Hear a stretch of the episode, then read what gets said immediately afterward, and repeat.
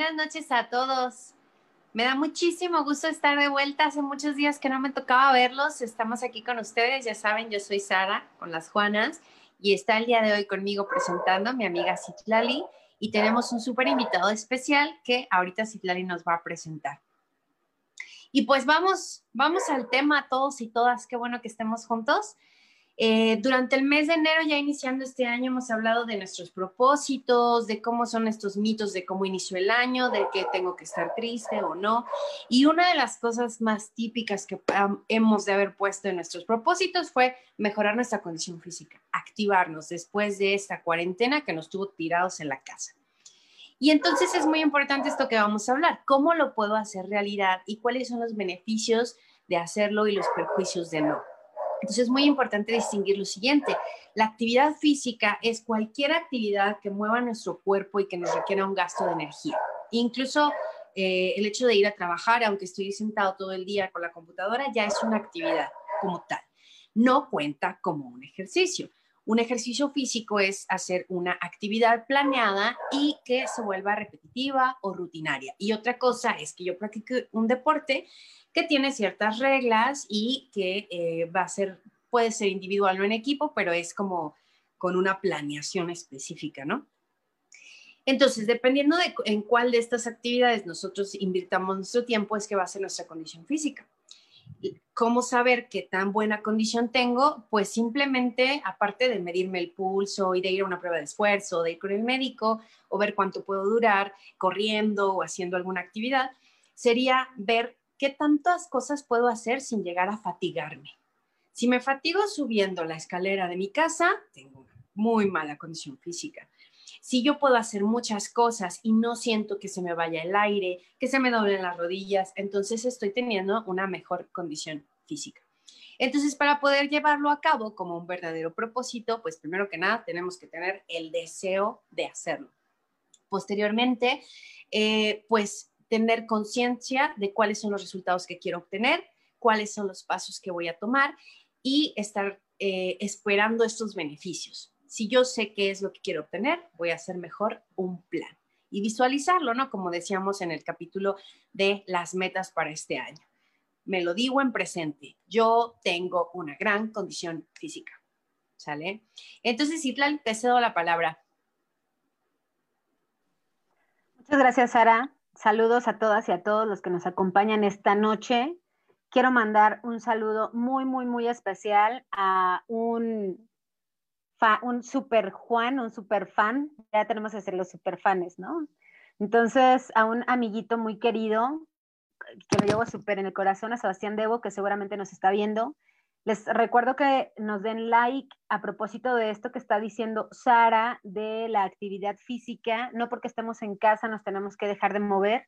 Es muy importante también para nosotras, es decir, eh, pensamos también en el invitado de hoy respecto de lo que está pasando con estos picos, de los nuevos picos de contagios, ¿no?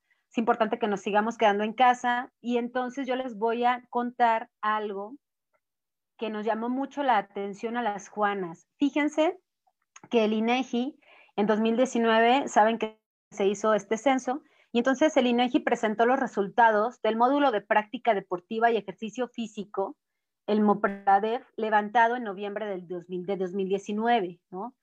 Eh, INEGI levanta estos datos que permiten conocer las características de práctica de ejercicio físico de la población de adultos en México, es decir, personas de 18 años y más, ¿no?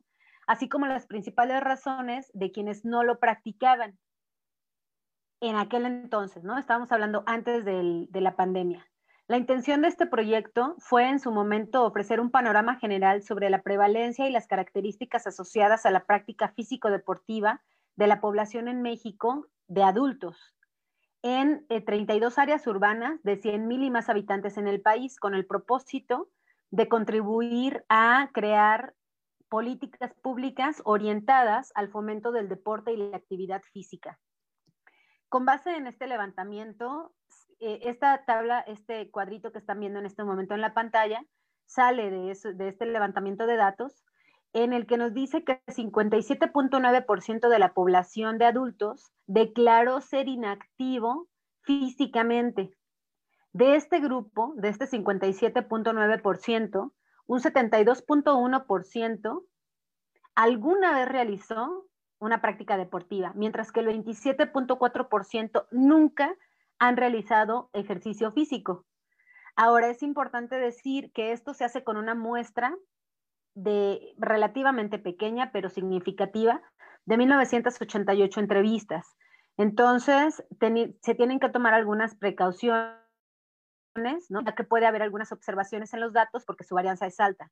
Los principales motivos antes de la pandemia expresados por la población inactiva físicamente, pues declaraba que eh, las causas para no estar activo eran falta de tiempo, cansancio por el, por el trabajo, problemas de salud, por pereza, algunos falta de dinero y otros más eh, aludieron otras razones, ¿no?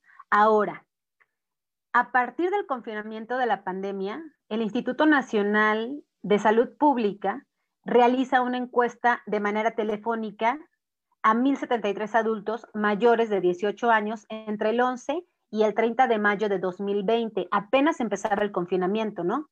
Entonces, el objetivo de este ejercicio fue describir cómo cambiaban estas características de salud en, cuanto a alimentación, descanso y otros factores. Pero aquí les vamos a hablar sobre esta cuestión del sedentarismo.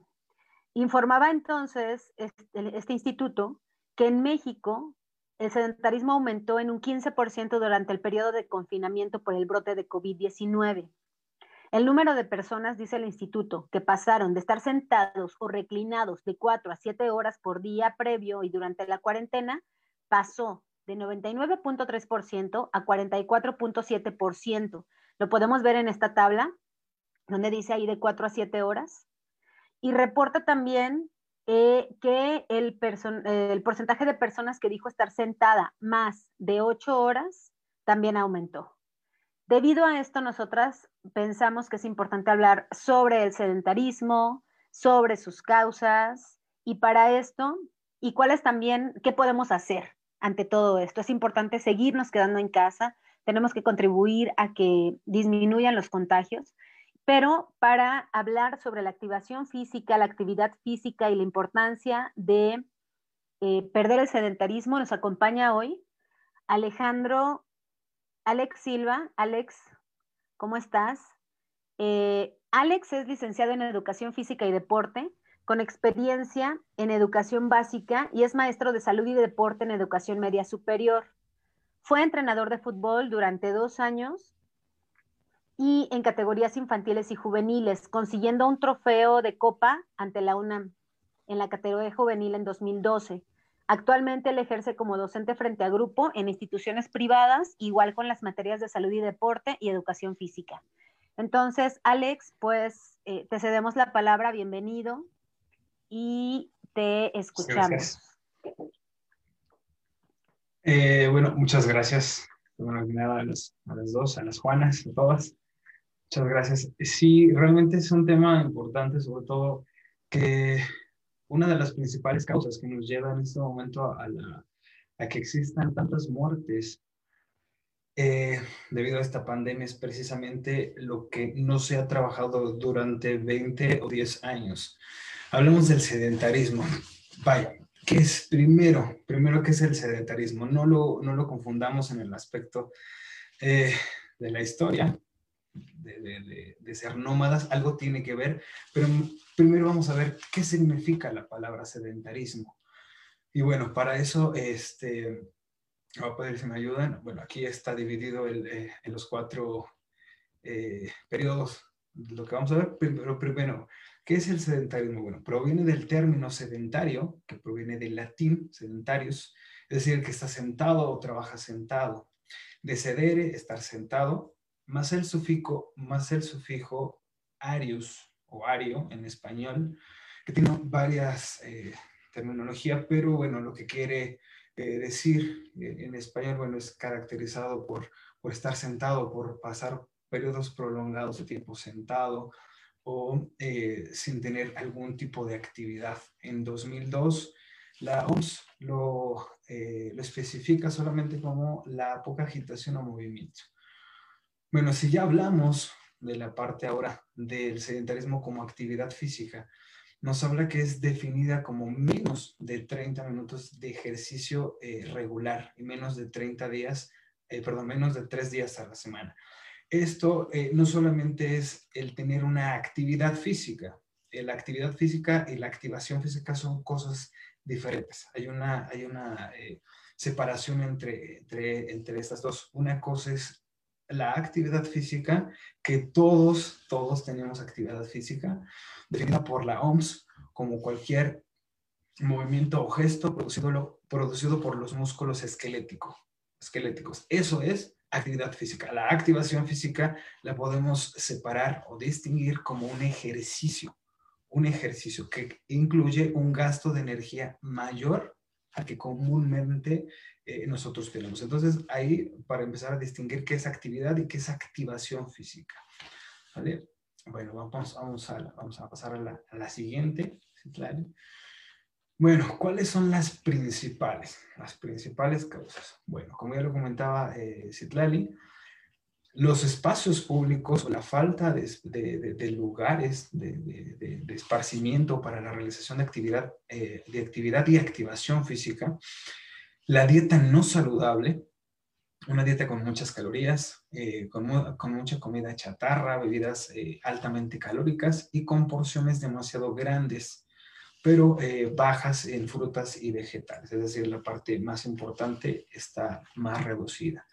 El estilo de vida, mucho tiene que ver el estilo de vida. entre más urbanizada esté la, una sociedad, es menor eh, la, cantidad o el tiempo que se le dedica a un espacio para realización de activación física.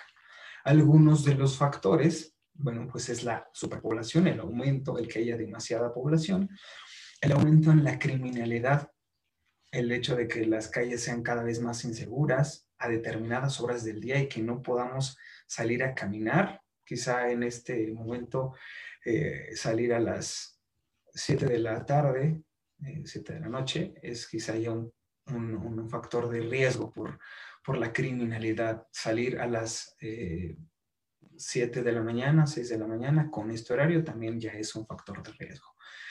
Eh, la mala calidad en el aire, la contaminación que, que existe no solamente en las grandes, eh, las grandes ciudades, ya también en, en, en diversas instituciones, en diversas eh, lugares que ya no proporcionan el mismo aire tan, eh, tan benéfico como lo era antes. Y bueno, la gran densidad del, tráfico. Antes la gente se trasladaba no solamente eh, a través de, ir caminando, sino también a través de eh, trasladarse por medio de una bicicleta. Ahora por la gran cantidad de automóviles que circulan diariamente en, la, en, las, en las calles, pues es cada vez más complicado andar eh, en bicicleta. Bueno, pues la siguiente. ¿Qué efectos tiene el sedentarismo? Bueno, porque uno de los mayores, uno de los eh, mayores riesgos, pues son varias enfermedades que tienen que ver con eh, la parte cardiovascular y la parte del sistema respiratorio. Una de ellas o algunas de ellas, pues bueno, son la hipertensión, la diabetes, la osteoporosis, algún tipo de cáncer, algunos tipos de cáncer, la depresión, que esto tiene que ver directamente con la parte emocional, la obesidad y el sobrepeso. También aquí hay que distinguir qué es sobrepeso y qué es obesidad, que también son dos cosas diferentes. Suenan casi parecidas, pero son cosas diferentes. El sobrepeso es considerar eh, pesar demasiado, es decir, estoy algunos kilos por arriba de lo que establecen las normas. Eso es, es tener sobrepeso. Pero ya cuando hablamos de obesidad nos estamos refiriendo a una enfermedad, a una enfermedad y que se define como una acumulación anormal o excesiva de grasa que puede ser perjudicial, perjudicial para la salud. Ya hablamos de, esta parte de que el sobrepeso, bueno, es solamente tener unos kilitos de más y que fácilmente con eh, la activación física lo podemos bajar, obviamente con una dieta saludable, pero ya la obesidad, aunque también se puede eh, eh, disminuir, pues ya hablamos ya de, de, una enfermedad como tal.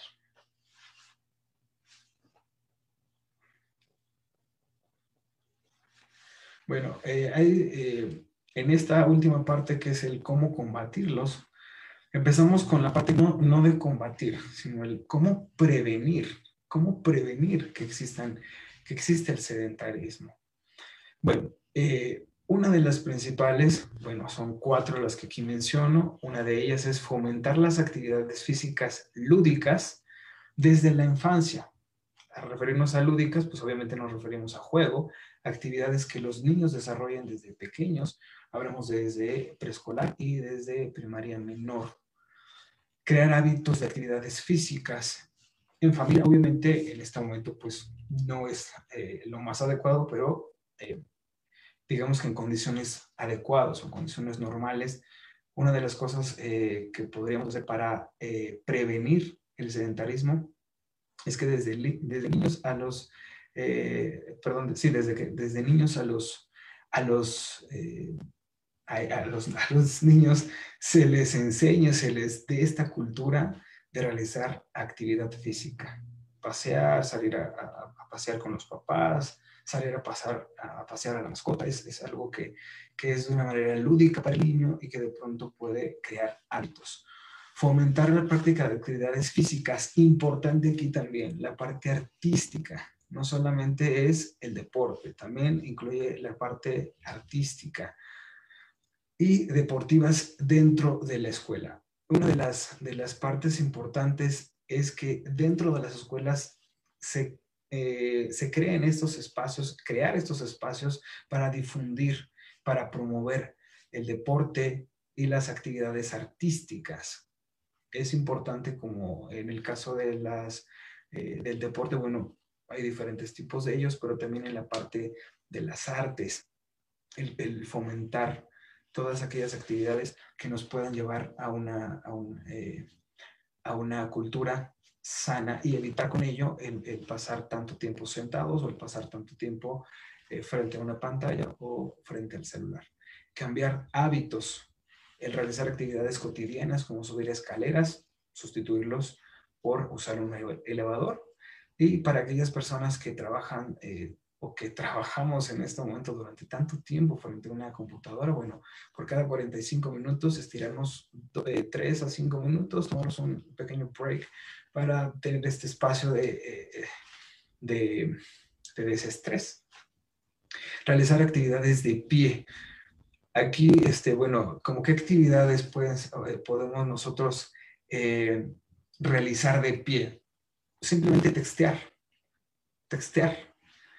En lugar de estar sentados cómodamente en nuestro sillón, en lugar de estar viendo un video cómodamente en nuestro sillón, en una silla, ponernos de pie, mientras eh, hablamos por teléfono, caminar, dar algunos pasos.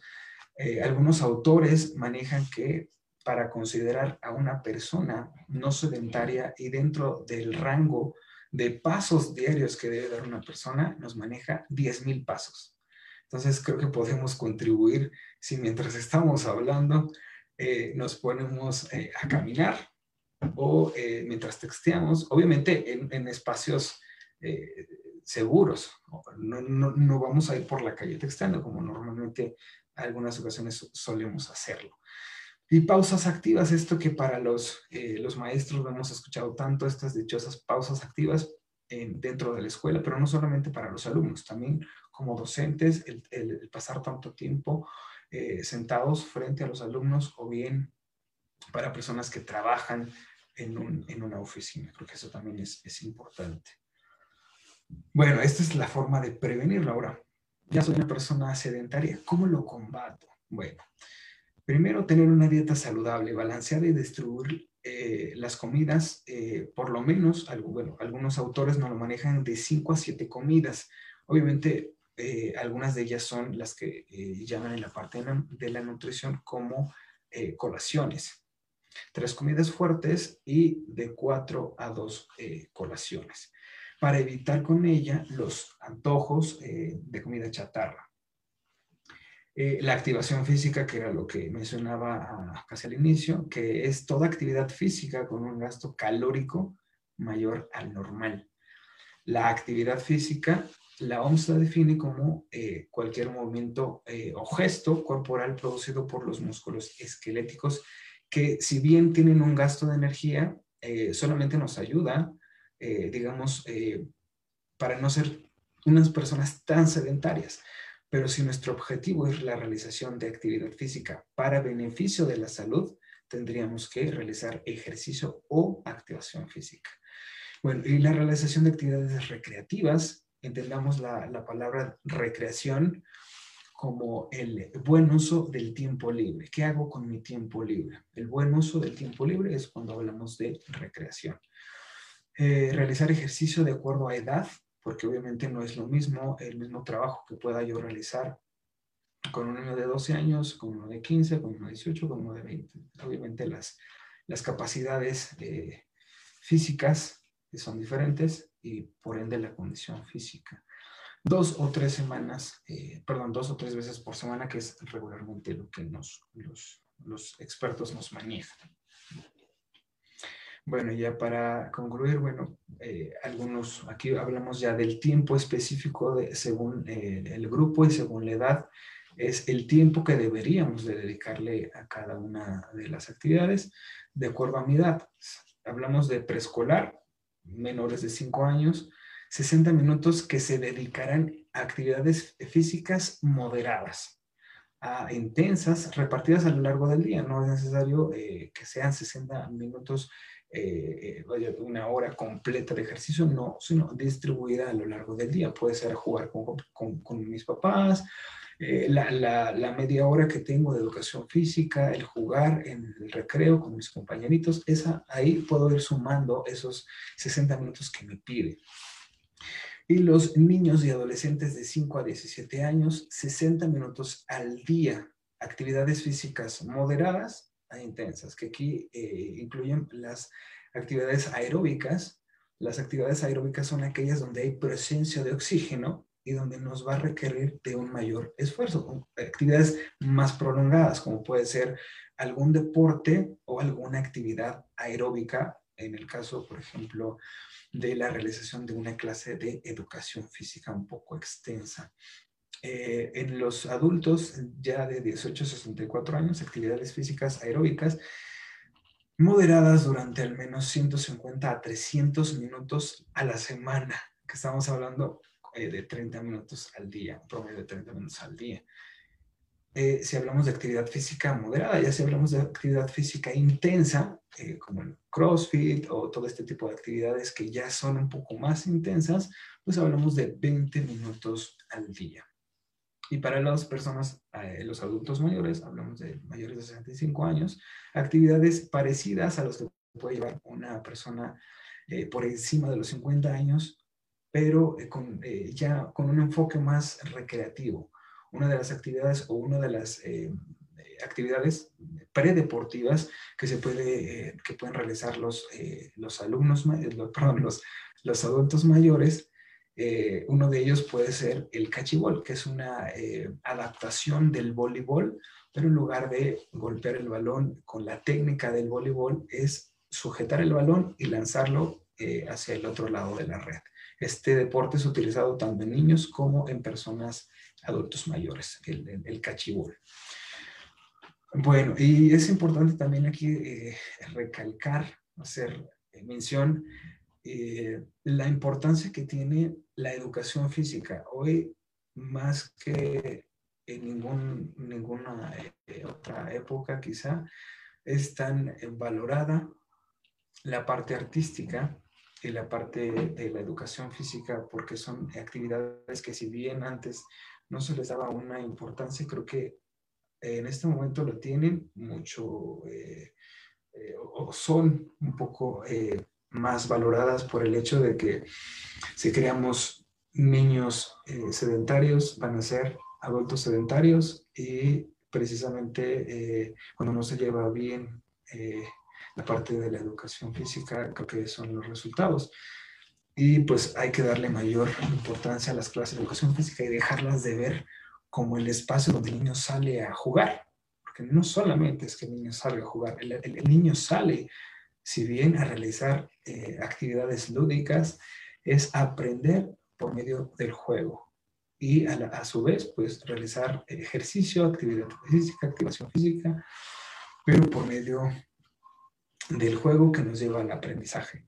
Es importante hacer mención de, esto porque creo que si hoy, en este momento, eh, estamos en donde estamos en la pandemia, no solamente es por, eh, eh, por, la falta, por la falta de situaciones políticas y todo esto, que son cosas que no nos competen, sino también la parte de que muchas de estas personas tenían problemas de hipertensión, de diabetes, todas ellas o muchas de ellas derivadas al sedentarismo. Hay que aclarar una cosa, aunque yo esté por genética predispuesto a alguna de estas enfermedades, el sedentarismo no me va a, vaya, el que yo realice ejercicio no va a evitar que posiblemente yo lo eh, desarrolle, porque ya lo tengo en mis genes, pero sí me va a, a llevar quizá a prolongar ese, esa enfermedad a, que a lo mejor no me dé a los 30 años, que a lo mejor me dé a los 50 o a los 60 años y sobre todo a tener, y esto es lo más importante, esto es lo más importante, independientemente si estemos enfermos o no, a tener una mejor, una mayor calidad de vida, la, eh, la activación física.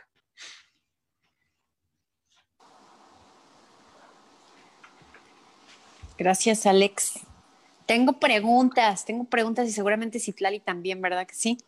Hartas.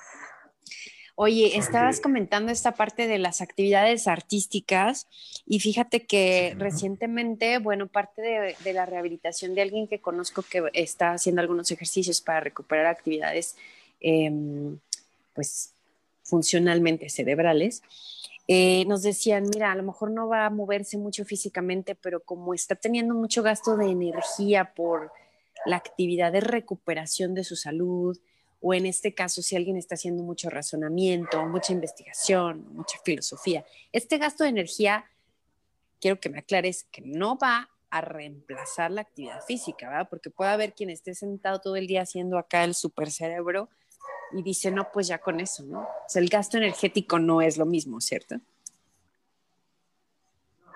No, no, no, es lo mismo, porque de hecho hablamos de, que hay incluso eh, ejercicios, los mencionados de ejercicios de gimnasia cerebral, pero eso es otra cosa, digamos que es, es una parte que como tal me va a ayudar a ejercitar el cerebro, porque el cerebro es un músculo, sí es muy importante también trabajar esta parte, pero no, no, no por el hecho de que yo esté trabajando eh, la gimnasia cerebral, me va a hacer que yo eh, tenga una mejor calidad de vida en el aspecto de la condición física. Esas son, son cosas diferentes. Aparte, no me salvo. Aparte. Muy bien. Exactamente. a mí me gustaría, Alex, que para los que estamos en el rollo de la educación, estamos muy familiarizadas con eh, este concepto de la pausa activa. Pero a mí me gustaría que, y cada vez me parece que también se va empleando en otros ámbitos, pero me gustaría que para los que no están familiarizados, explicas un poquito de qué se trata. Sí, claro, las llamadas pausas activas se utilizan mucho y están ahorita mucho en, la parte de, de la docencia las pausas activas son aquellas eh, que entre clase y clase los alumnos tienen un, un, pequeño break, un pequeño espacio para estirarse, para elongarse, para, para desestresarse un poquito por medio precisamente de algunas actividades, de algunos ejercicios de gimnasia cerebral. O puede ser eh, actividades físicas cualquiera de los dos, ya depende del docente, porque no solamente es que el, maestro de educación física se meta a darles esos cinco o tres minutos de pausa activa, no, el, docente titular o el docente de cada una de las materias puede ponerles ejercicios, repito, sea de gimnasia cerebral o ejercicio físico para eh, desestresarse un poco, para liberar un poco eh, la energía que van acumulando porque pues es importante que, eh, como en,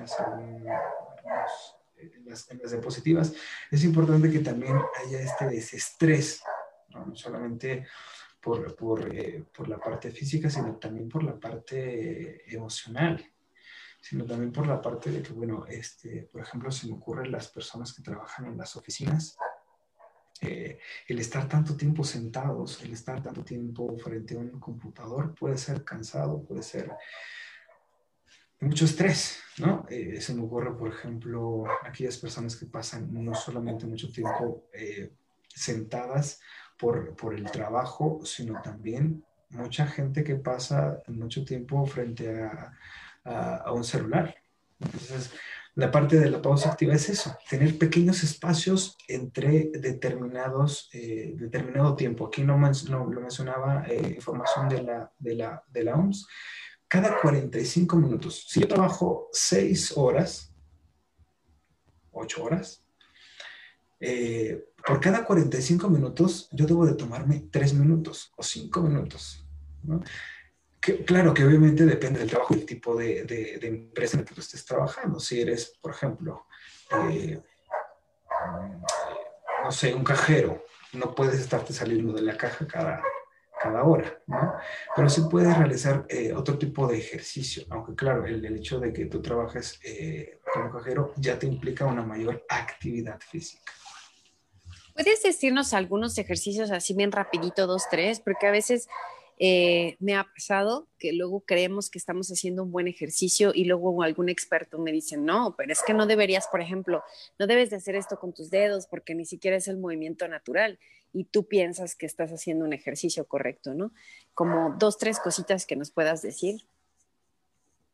Sí, hay algunos, algunos ejercicios que se consideran dentro del, estiramiento. Eh, inadecuados, ahorita no recuerdo el, nombre eh, para mencionarlos, pero todos los movimientos deben de ser anatómicos, todos los movimientos deben de llevar una coherencia con lo que normalmente tú haces, ¿no? Por ejemplo, eh, aunque es una cuestión de debatir, por ejemplo, hay este, movimientos rotatorios de la rodilla, ¿no? Que algunos maestros ponen, pero que en lo personal considero que no es normal. Tú no vas por la vida girando tus rodillas, ¿no? Lo, normal es la semiflexión de tu rodilla. ¿Qué estoy haciendo cuando flexiono la rodilla? Cuando, cuando me, estoy preparando para una, para una actividad, estoy lubricando la articulación. Eso es lo que estoy haciendo, lubricar la articulación. Aunque el estiramiento puede ser general, específico, eh, aquí la importancia es preparar el cuerpo que haya una lubricación articular y que haya una... Eh, elevar la temperatura. No es, eh, esta es la palabra más correcta, porque realmente le llamamos a vamos a calentarnos, ¿no? O vamos a, tomar calor. Elevemos la temperatura. Elevemos, elevar la temperatura corporal. ¿sí? Entonces, hablamos de lubricar y eh, preparar el músculo para una mayor elongación, un mayor eh, eh, esfuerzo, ¿sí? Porque si no, después vienen este, estas lesiones cuando hay, una mal, cuando hay un mal estiramiento o cuando no se prepara bien al músculo. La cuestión del ácido láctico y todo esto que, bueno, involucra los músculos. Bueno, este, ejercicios, no sé qué tipo de ejercicios te refieras, si te referías a ejercicios de, lubricación, lubricación articular. por ejemplo, por ejemplo, si yo estoy, si yo estoy trabajando en mi computadora, ¿no? Y estoy, voy a estar ocho horas frente a la, a la computadora. Cada 45 minutos, más o menos, ¿qué ejercicio podría realizar? pues lo más adecuado o, o, o, lo que de pronto puede ser un poco más fácil es ponerte de pie y estirarte completamente, ¿no? Una de las, una de las, eh, de los ejercicios más fáciles que podemos hacer es juntar nuestras manos, juntar nuestras manos y estirarme hacia arriba. Estirarme hacia arriba lo más que pueda, ¿vale? O separar eh, los pies a la altura de mis hombros, separo pies a la altura de mis hombros, hago lo mismo, junto mis manos y flexiono hacia abajo pero ya también, bueno, estos son ejercicios de flexibilidad, que ya también tendrá que, tiene que ver mucho el hecho de qué tanta flexibilidad tengo. Son una de las cuatro capacidades físicas condicionales, qué tanta flexibilidad tengo. Eh, no sé, por ejemplo, si, se me ocurre, ahorita de pronto si mencionas el teclado, la lubricación eh, de la muñeca, ¿no? La lubricación arriba y abajo, ¿vale? De pronto estirar un poquito, eh, los movimientos que hacía Sara, eh, extender eh, movimientos eh, laterales que hacer con mi cuello, que son que lo que estoy haciendo es intentar que mis músculos se preparen para un esfuerzo mayor hacia los lados, en ocho tiempos, despacio. Estos, estos ejercicios regularmente se trabajan más en, durante un eh, entrenamiento, aunque se pueden trabajar tanto en la parte inicial como en la parte este, final, regularmente suelen ser mejor para los espacios de relajación. Mover mi cuello, mi cabeza hacia los lados, arriba y abajo, intentando con mi mano tocar mi, mi cabeza despacio hacia un costado eso es muy relajante. Eso es muy relajante. Otro ejercicio es colocarme sentado, extiendo piernas, separo eh, piernas y voy a intentar tocar la punta de mis pies con ambas manos. Obviamente, repito, aquí tiene, que, tiene mucho que ver eh, la flexibilidad que yo tenga. Pero igual lo podemos intentar hasta donde nos dé hasta donde nos dé nuestro cuerpo, ¿no? O sea, no es necesario que bajemos hasta el piso. Sí, claro, sí, sí, sí. Sino que, bueno, lo podemos hacer como hasta donde nos dé nuestro cuerpo por lo pronto, ¿no? Fíjate, por ejemplo, aquí Iván Ruiz, que es nuestro, es nuestro fan destacado, Alex, nos pregunta si la meditación puede considerarse gimnasia cerebral. ¿La qué, perdón? Si la meditación puede considerarse gimnasia cerebral. Y a lo mejor aquí yo haría un comentario porque hay textos en donde ah, muestran, por aquí les podemos dejar algunos si les interesa, o mándenos un inbox y les pasamos algunos PDFs, en donde se muestran ejercicios específicos de gimnasia cerebral, ¿no? Sin embargo, también ah, sabemos que hay muchos tipos de meditación y también hay meditación en movimiento. Entonces, a mí me parece que la ventaja, por ejemplo, de la meditación en movimiento o de las actividades lúdicas que mencionas, Alex, o de las actividades artísticas, es que no solamente se ejercita tu cuerpo, sino que también se ejercita el cerebro. Entonces, hay ahí como, o sea, no solamente es estirarme o bailar o hacer algún tipo de deporte, sino también coordinar mi cuerpo, ¿no? O sea, como estas cuestiones de eh, movimiento que implican, que pueden implicar sí activación física, pero también van, a mí me parece que cuando pasas mucho tiempo haciendo el mismo ejercicio en gimnasia cerebral, por ejemplo, o cuando para las personas que eh, trotan, ya después vas trotando y entras también en otro estado de conciencia, ¿no? Entonces, mm, no sé si sea la respuesta a tu pregunta, Iván, pero a mí me parece que la meditación o ciertos tipos de meditación definitivamente que eh, ejercitan también el sistema nervioso central, ¿no? Eh, bueno, en el caso de, de, que mencionaba la meditación, no sé si se refiere a yoga, a la yoga. Eh, aparte desde el punto de, vista físico, porque son movimientos eh, físicos, la meditación. Este, creo que sí, ¿verdad? Es la, yoga, la meditación. Este, yo lo consideraría como, como algo, algo no solamente cerebral, algo muy completo, algo muy completo, porque es desde la parte física, cognitiva, ¿no? la parte emocional también, es muy, muy, muy benéfica eh, el realizar yoga, muy, muy benéfica. También eh, algo que no hemos comentado que también es muy importante es que el ejercicio libera el estrés. Y creo que es una de las cosas muy importantes en este momento y que es algo que a mí me gusta eh, comentarles a, a, mis alumnos, el hecho de realizar ejercicio con la música que te, te gusta, con la música de tu preferencia, porque aunque no es una sustancia prohibida, la, música como tal es prohibida eh, eh, para la realización de eh, Juegos Olímpicos o de eventos deportivos de índole oficial. ¿Por qué? Porque se considera algo que nos puede, vaya, no, no, recuerdo la palabra, pero es, estimular, te pueden estimular. De motivación extra, estimula, estimula. Exactamente, exactamente. Entonces es por eso que en los eh, eventos deportivos oficiales no hay música. Si ustedes se ponen a ver unos Juegos Olímpicos, salvo la gimnasia rítmica, eh, eh, los demás eventos no tienen música porque se considera un estimulante. Oye, qué no, fíjate, nunca lo había pensado, ¿eh? La parte Ajá, yo tampoco. Oye, y quiero preguntar algo porque ahorita mucha gente, pues desafortunadamente, o tuvimos o conocemos a alguien que tuvo ya COVID o que está en esa situación. Y eh, afortunadamente muchos salen adelante. Pero pueden llegar a tener secuelas, eh, principalmente en la parte física, porque a muchos les dan este, neumonía. Entonces empiezan a tener estos problemas para respirar o para eh, su habilidad que ya tenían a lo mejor adquirida, ¿no? De aguante. Y dice Patti también, pues algunas secuelas son neurológicas. ¿Cómo, si una persona después de haber estado enferma de COVID o de neumonía o estas enfermedades respiratorias, ¿cómo, cómo le recomendarías que empezara a retomar su actividad física para que no se intente sobreesforzar, ¿no? Porque obviamente van a perder el aliento, van a tener ataques de tos, ese tipo de cosas. Bueno, aquí eh, primero debe de realizar una, una, terapia en el caso de cuando hay problemas con los pulmones.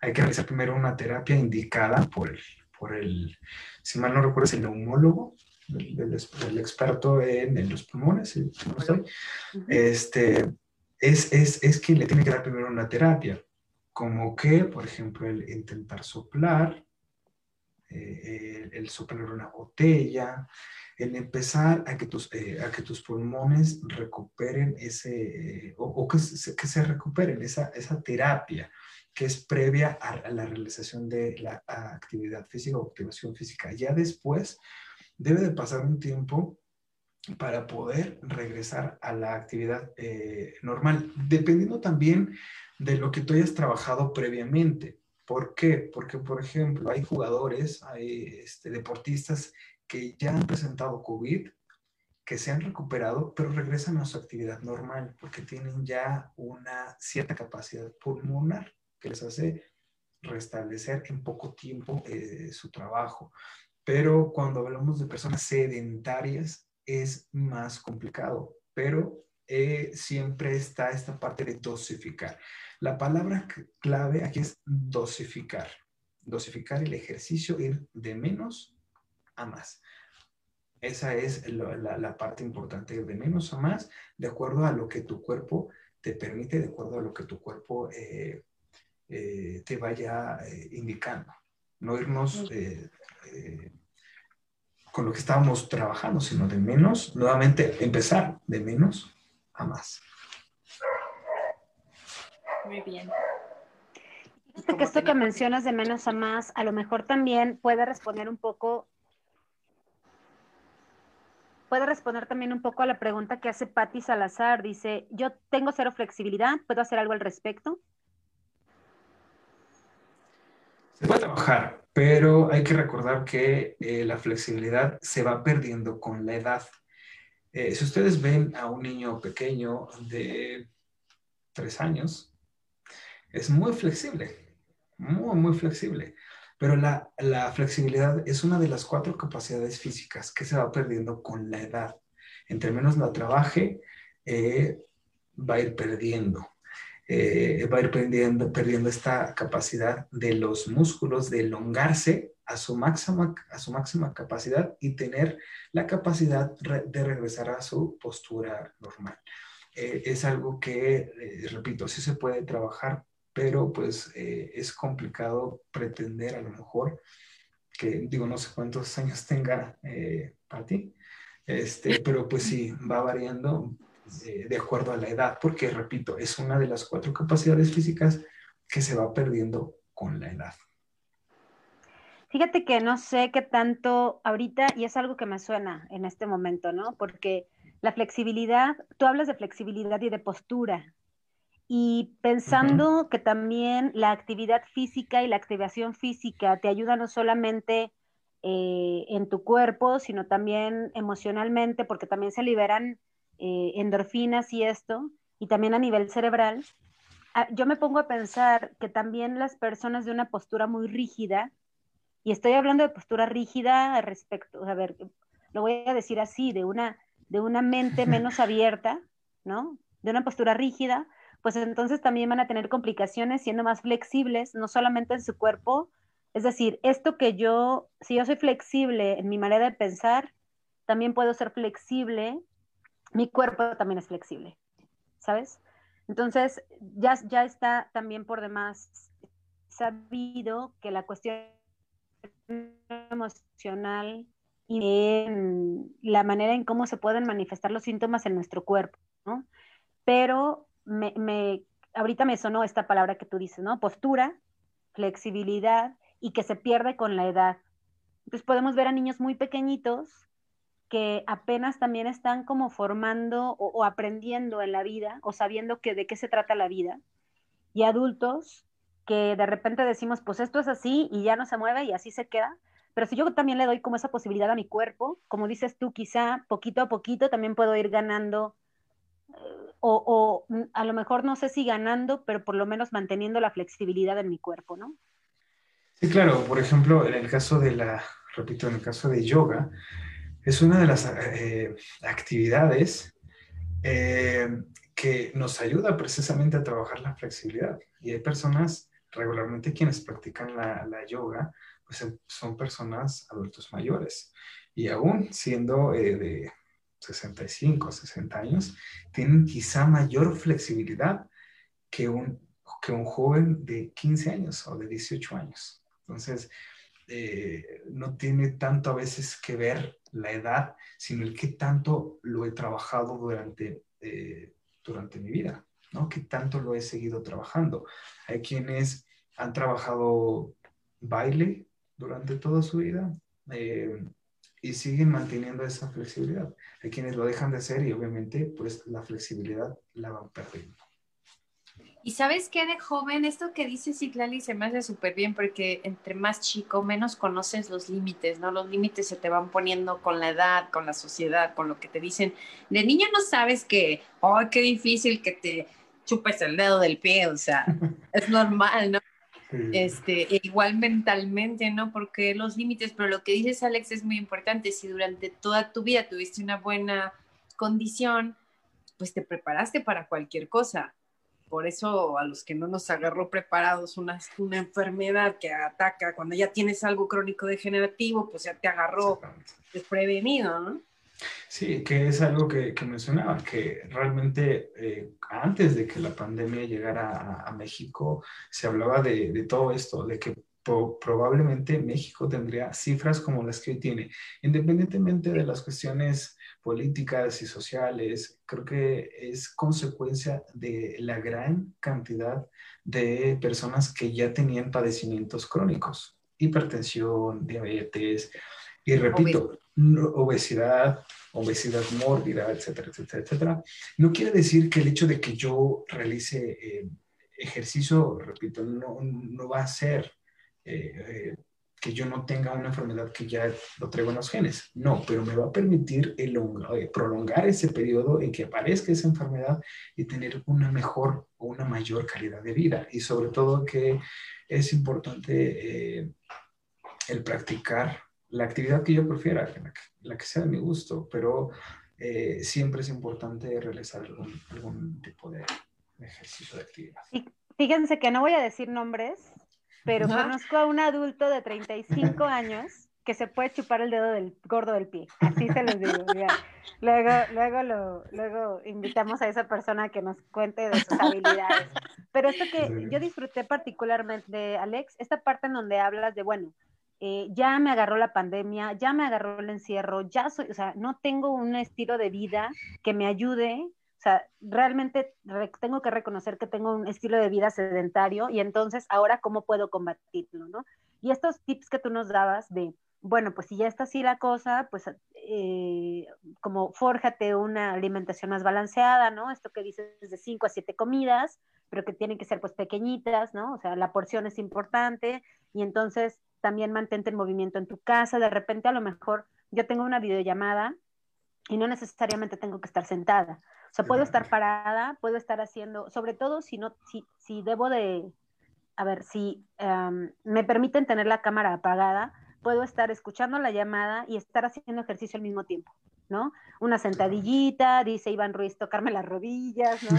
Y entonces empezar como a, a tener, o sea, ya estamos así, ya estamos con el confinamiento encima y entonces empezar a hacer otras cosas en la casa. Tú me platicabas, por ejemplo, fuera del aire, este ejercicio de poner una cuadrícula en el piso que seguramente ya muchos conocemos porque ya ha habido algunos videos de esto y que puedes incluir a tu familia y hacer como esto, esto ¿cómo, ¿cómo se llama? Rayola africana. Sí, entonces invitas a la familia, hacen algo juntos, no se necesita mucho espacio y, y ejercitas tu cerebro, ejercitas tu cuerpo y te pones de buen humor también. La parte motriz, la parte de la coordinación, la parte sensorial, eh, lo puedes hacer eh, con, con, los mosaicos que existen en, tu piso. Necesitas, eh, digo, obviamente tú lo puedes adaptar de acuerdo a tus condiciones, pero el que normalmente se utiliza es de 4x4. Entonces, realmente puedes hacerlo perfectamente y hasta puedes hacer un TikTok, qué sé yo. Pero otra, otra, de las, otra de las partes importantes es que no porque yo vaya una hora al gimnasio, quiere decir que no sea una persona sedentaria. Es decir, eh, un dato eh, que, que, leía yo, que escuchaba yo, es que normalmente uno considera que una persona sedentaria pasa alrededor de ocho horas sin mucho movimiento. Pero una investigación de la Asociación Americana del Corazón nos dice que no, que el total o la cantidad de horas que la mayoría de la gente estamos en actividad son 16. 16 horas. No por el hecho de que yo vaya o le dedique una hora al ejercicio, quiere decir que no lo sea una persona sedentaria. Pongo rápidamente un ejemplo. Yo me, yo me levanto y ¿qué sería lo primero que hago? Pues voy, desayuno y desayuno obviamente sentado. Después me paro, eh, me pongo a dar mis clases, mi teleconferencia, mi trabajo y paso otras cuatro horas sentado. Después voy a comer, obviamente nuevamente me voy y me siento, a lo mejor me tomo un pequeño break para ver la tele, lo hago sentado, después regreso al, al trabajo y son otras cuatro horas sentadas o sentados, después eh, le dedico un rato a una serie, a ver un ratito a Netflix, lo hago o acostado o sentado. Ya por último me, me, me, me pongo a, este, a cenar, lo hago nuevamente sentado y pues ya al finalizar este, el día paso de 6 eh, a 10 u 8 horas acostado. Entonces... Es como eh, Wally. Como Wally. Sí, o sea, a final de cuentas, no porque yo vaya una hora al gimnasio o a caminar o me vaya a jugar vóley o me voy a jugar fútbol, quiere decir que no sea una persona sedentaria. Aquí, por eso eh, mencionaba una de las cosas, yo puedo estar texteando, ¿no? Pero estar parado.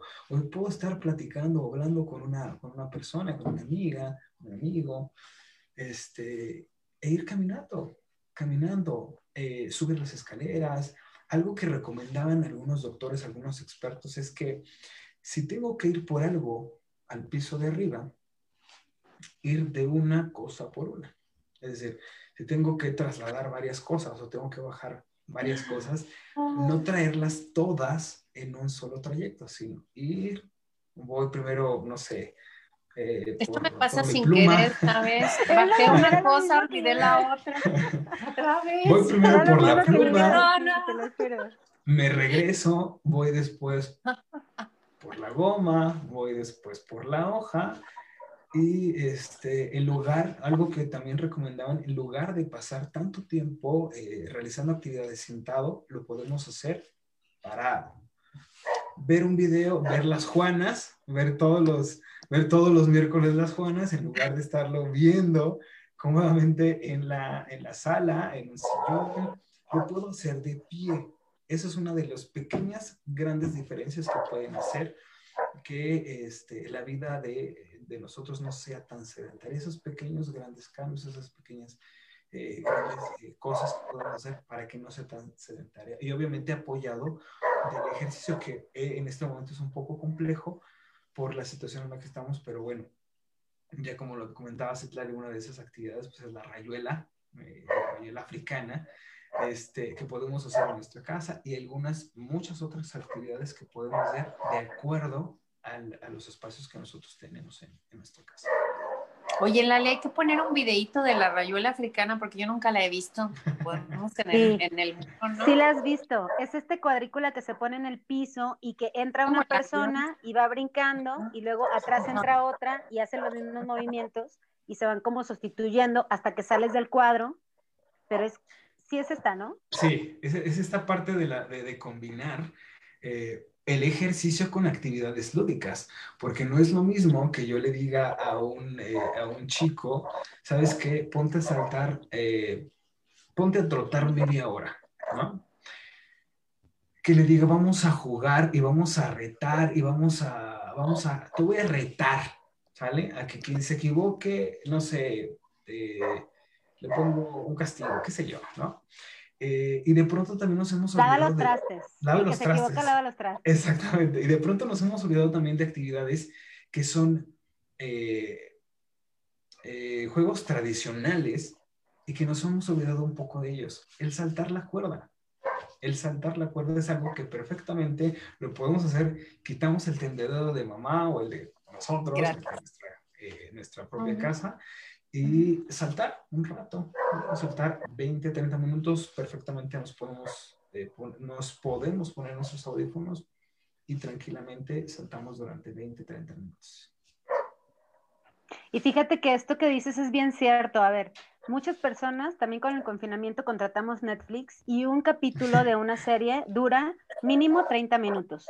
Y en esos 30 minutos, como dices tú, podemos matar dos pájaros de un tiro. Y en lugar de estar sentada viéndolo, puede estar haciendo, no sé, unas sentadillitas o unas abdominales, ¿no? Movimientos de cintura. Y entonces nos ponemos bien chiqui babies y vemos nuestros capítulos de Netflix. O sea, no tienen que estar porque una pelea con la otra, ¿no? Exactamente. Esto, esto que decías, fíjate, de, la recreación, el buen uso del tiempo libre, eso también me gustó. Sí, es la, definición como tal de, lo que es recreación, porque de pronto eh, malentendemos la parte de recreación. Bueno, la recreación como tal en el aspecto de la educación física nos habla del el, buen uso del tiempo libre o del ocio, ¿no? Qué bonito. Pues te agradecemos mucho, Alex. A mí me gustaría pues, eh, decir que esto de, esto de la activación física, ¿no? que no es lo mismo que actividad física, pero la activación física es muy importante y no obstante que estamos confinados y que nos tenemos que quedar en casa, pues tenemos, a ver, aunque nuestra casa sea muy pequeñita, podemos activarnos físicamente, ¿no? Y eso también nos ayuda emocionalmente y de otras maneras. Es que regularmente cuando pensamos en ejercicio, quizá lo primero que nos viene a la mente es correr, cargar pesas, gimnasio, y es esta parte de actividades recreativas no solamente actividades lúdicas, no solamente es el hecho de ir a un gimnasio, ¿no? que eh, muchas veces, aparte de, todo eso, lo hacemos hasta mal, ¿no? Entonces, eh, sí hay que cuidar esa parte y, como siempre lo digo, como siempre lo digo, lo importante es la dosificación. Si yo voy, eh, si yo quiero, después de que se termine el programa de las Juanas, y lo primero que quiero hacer es iniciar con esta vida o erradicar el sedentarismo de mi vida. Y lo primero que hago es irme a un gimnasio durante una hora y ponerme a full y cargar este, y hacer miles de series y miles de sentadillas. Al otro día no voy a regresar por la cuestión del ácido láctico y todo este rollo, ¿no? Pero debe de ser dosificado, siempre ir de menos a más. Aunque la carga sea poca, mi cuerpo se va a ir adaptando y cada vez me va a ir pidiendo más. Ese es una de las principales eh, tips que podemos encontrar, el hecho de empezar de menos a más, porque si empiezo de más a menos, al otro día ya no voy a regresar. Como todo, ¿no? También las cosas malas cada vez nos piden más. Exactamente. Pero mira, ahorita ya hicimos que Paola Alemán se levantara de estar acostada viendo las Juanas. Y, creo que tenemos mucha gente que va a empezar con buenos intereses. Hay que hacer unas Juanas en movimiento, si un día de estos, papi en la bici y así. Este, pero sí, muchas gracias. Creo que es muy, muy buen comentario. De poquito a poquito hacerlo. No nos exijamos demasiado, pero un día nos vamos a sorprender de todo lo que logramos. Yo, por lo menos en la cuarentena, no voy a decir que hice gran ejercicio, pero sí, por lo menos me ayudó a comer a mis horas, ¿no? Que en el trabajo a veces es difícil. Entonces, son cosas pequeñas que podemos hacer en casa. Sí, sí, sí, lo importante es eh, mantenernos activos y mantenernos, aunque sean cosas que no podamos de pronto, eh, no sé, se me ocurre por ejemplo el caso de Citlali, a lo mejor no puedo ponerme a, a, dar mi clase saltando y bailando, sí de pronto tomar esos, esas pequeñas pausas activas y de pronto ese ir y venir, que es algo que, que nos va a ayudar a, tener eh, una vida más dinámica, no tan pasiva y, evitar el, sedentarismo dentro de lo que nos permitan. Utilizar menos el, utilizar menos el transporte, tanto público como el, el, el coche, ¿no? Y, sustituirlo por, por, eh, por caminar, por caminar, por trasladarnos eh, por medio de de otro tipo de, de implementos, instrumentos que podamos utilizar. Digo, yo, yo, sé que de pronto es un poco hasta inseguro utilizar una bicicleta, pero es una de las actividades eh, que más nos ayudan a, a, desestresarnos. Pues fíjate, ahorita se nos ocurre, por ejemplo, aquí una de las Juanas está haciendo una recomendación que se nos hace padrísima. Los que nos ven y los que nos escuchan en Spotify y en otros medios también pueden ¿por qué no subir un videíto, ¿no? Aquí en el muro de las Juanas en Facebook o en Instagram, que también tenemos página en Instagram, haciendo algo en movimiento con el hashtag yo sí me muevo, ¿no? Y entonces nosotros también vamos a subir algunos videos moviéndonos para, eh, pero recuerda, pues acá en la página de las Juanas o en la página de las Juanas en Instagram, dale like a nuestra página y entonces compártenos cómo nos movemos, porque aunque estemos distanciados, nos podemos seguir moviendo juntas y juntos. Entonces está padrísimo, Alex, te agradecemos mucho. No, me gustaría que hicieras algún comentario final también a ti, Sara, ya para ir cerrando. Sara. Yo primero, bueno, pues como dice Ana, vamos a hacer pronto nuestra botana en movimiento. Dijo botana sobre ruedas de las Juanas, estaría muy bien. Yo confieso que no sé andar en bici, así que me conseguiré una fija y de mi casa les haré preguntas. ¿ok? Pero muchas gracias por acompañarnos, Alex. Ya sabemos a quién preguntarle cualquier duda que tengamos de querer retomar esta vida física. No, pues a ustedes muchísimas gracias. Otro de los beneficios rápidamente que nos trae el, eh, la realización de activación física es el sueño. El tener un descanso, eh, vaya, un descanso, por así decirlo, un descanso productivo, un descanso reparador, es la palabra, un descanso reparador, el desestrés y sobre todo el autoestima, no solamente desde la parte física, del cómo percibo, del cómo me veo, sino eh, desde la parte de la autoestima eh, me ayuda a sentirme y a estar mejor. Yo creo que eso sería lo, lo importante, lo, lo, con, lo que puedo, con lo que puedo cerrar yo desde este, desde este lado. Pues cerramos mandándole un saludo a Patti Love y también decirle a buenas noches que aunque nos chinguemos la rodilla, podemos seguir moviéndonos porque no es la única parte. A ver, de aquí para arriba me puedo seguir moviendo, ¿no? Y ya le enseñaremos a Iván Ruiz cómo si nos podemos tocar la punta de los pies con las manos. Buenas noches, Sarita. Buenas noches, Alex. Me gustaría que nos despidiera Sara. Y pues saludos a todos los Juanes que nos están viendo. Gracias. Síganos, como dijo Citlale, Instagram, Spotify, YouTube, Facebook. Recomiéndenos, compártanos, vuélvanse fan, fans destacados y aquí nos vemos. Bye.